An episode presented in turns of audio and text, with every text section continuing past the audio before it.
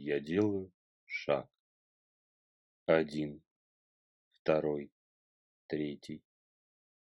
От себя и к себе, вовне и вовнутрь.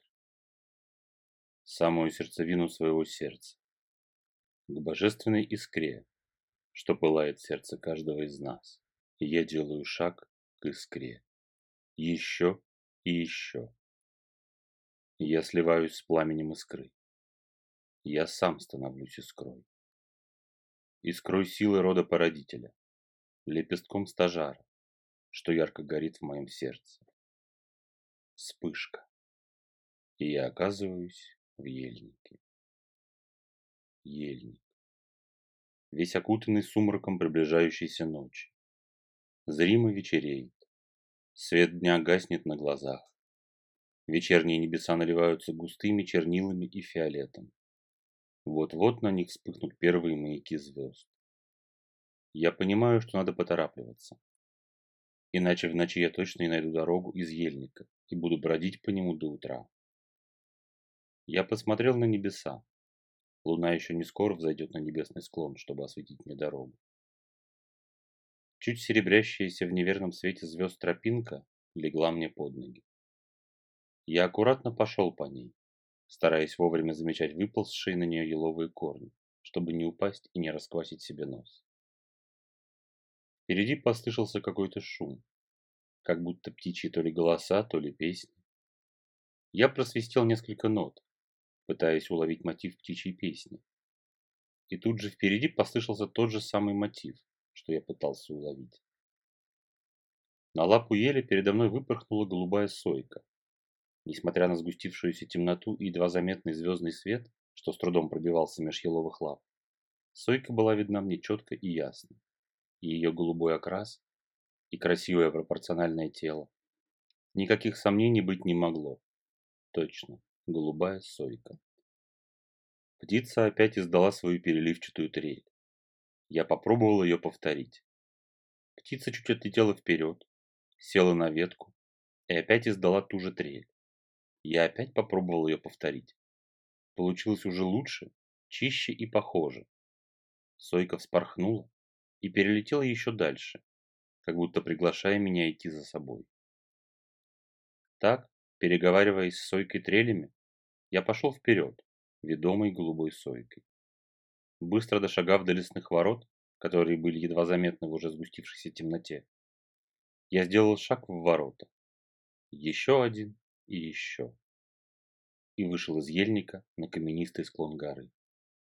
Темная громада горы передо мной, кажется, закрывала все небеса. Луна еще не взошла, и звездный свет ясно вычерчивал пик горы, едва заметно мерцающий в звездном свете. Я понял, что мне туда, на самый пик. Поискав глазами сойку, что привела меня к подъему, я увидел птицу, летящую над тропинкой подъемом дальше, вперед и вверх. Значит, я понял все правильно, подумал я. Мне туда, к вершине, на самый пик. Окинув взглядом подъем, я понял, что надо будет максимально сосредоточиться на скале и подъеме, не допуская любых других посторонних мыслей, а то рискую сорваться с тропинки подъема, и тогда уже мне ничего не поможет. Чем яснее вы видите реальность и мир явный, тем яснее вам все происходящее в явленном мире. Вы без шор на глазах можете видеть связь причин и следствий и выбирать следующий шаг на пути осознанно, на основании реально происходящего, отбросив страхи и фантазии вашего ума. Раздался у меня в голове глубокий, наполненный силой мужской голос. Я почти поднялся к пику горы, остановился, отдышался и огляделся. Звездный купол небес засиял над моей головой. Кажется, я стоял один в безбрежном океане звезд, и лишь узкая площадка на вершине скалы, где едва уместились мои ступни, служит хрупким мостиком связи с реальностью и не позволяет мне раствориться в бесконечной безбрежности звездного сияния. На небесах показалась луна. В ее неверном свете звезды приобрели еще большую контрастность, Ночные небеса стали еще более густо фиолетовыми. почти черными. Из неверного света луны, из перемигивающегося шороха и шепота звезд, из глубокого фиолета ночных небес начал ткаться образ мужчины. Крепкого мудрого Середовича с длинными волосами, статного и красивого той суровой мужской красотой, которая лишь подчеркивает идеальность черт лица и тела. Я низко поклонился, представился и спросил.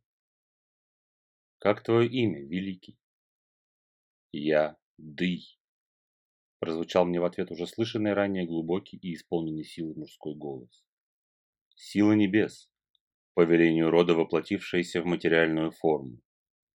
Моя сила, сила мира явленного, мира материального. Я дарую всем способность и возможность существовать в мире материи, воплощая в ней все те энергии и идеи, которые вы черпаете у небес. Вы совершенно зря позволили так опорочить материю явленную. Вы с таким презрением к ней относитесь, как будто это не вы сами и не ваши тела и оболочки состоят из нее. Меж тем, если бы не было вашего материального тела, если бы не было ваших материальных оболочек, то где был бы ваш стрик? Как бы смог он совершенствоваться, набираясь опыта и идя вверх по золотым ступеням лестницы совершенствования? Вы отдаете предпочтение духовному, презрительно отказываясь от материального и забываете один из основных законов пути. Ученик, идущий по пути, должен крепко стоять на земле обоими ногами, и только в этом случае его голова достигнет небес. Только когда стоишь устойчиво в мире материальном, ум освободится от бесконечной заботы поиска материальных благ и пропитания и станет способным впитать мудрость небес, который зальется на него и превратит ум в разум. Духовный поиск невозможен без материального.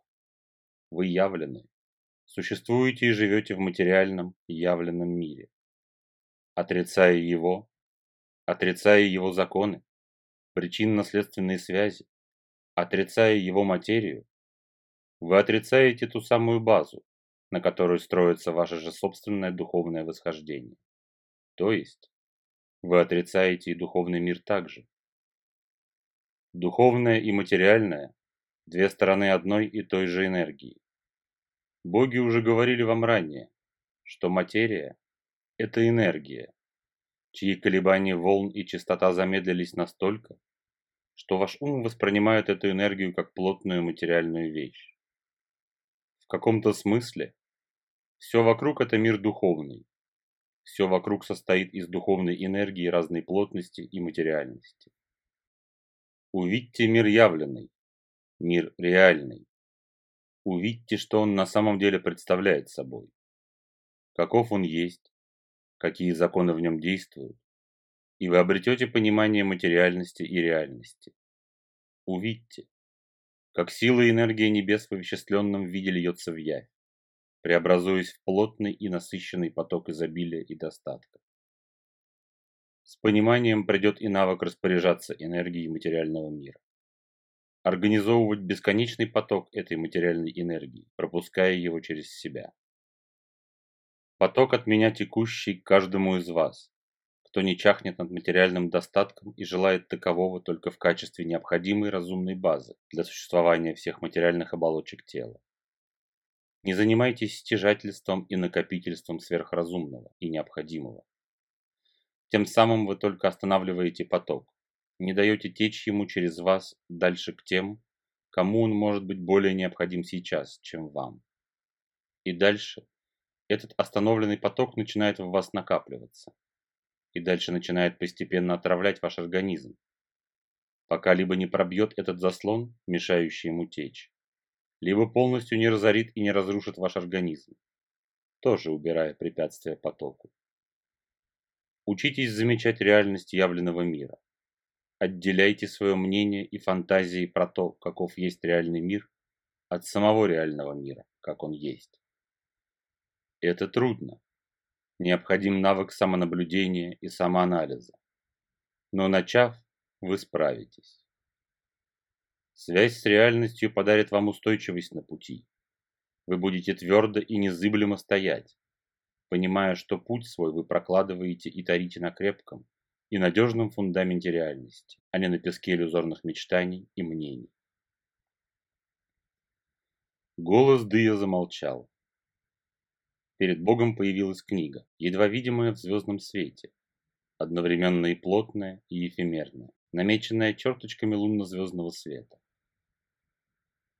В прошлую нашу встречу ты прочел две страницы и сохранил их в сердце своем. Сейчас пришла пора читать остальное. Читать, осмысливать, осознавать и нести дальше в реальный мир. Не думай и не переживай, что символы языка тебе не знакомы. Впитывай их, как впитывал информацию Удида, и осознание придет само. Книга сама по себе развернулась передо мной, обрела материальную плотность. Страницы зашелестели, как будто невидимая мне рука перелистывала их. Промелькнул перед глазами знакомый мне разворот, который я видел уже в прошлый раз. Промелькнули другие страницы. И я осознал, что я и есть теперь эта книга. А страницы перелистываются у меня в голове. Такие ясно видимые и осознаваемые, как будто все это я давно знал, и сейчас лишь вспоминаю давно изученное и прочитанное. Образы стали меркнуть. Шелест страниц отдалился от меня. Звезды внезапно ярко засияли на ночном небе, почти ослепив меня своим светом.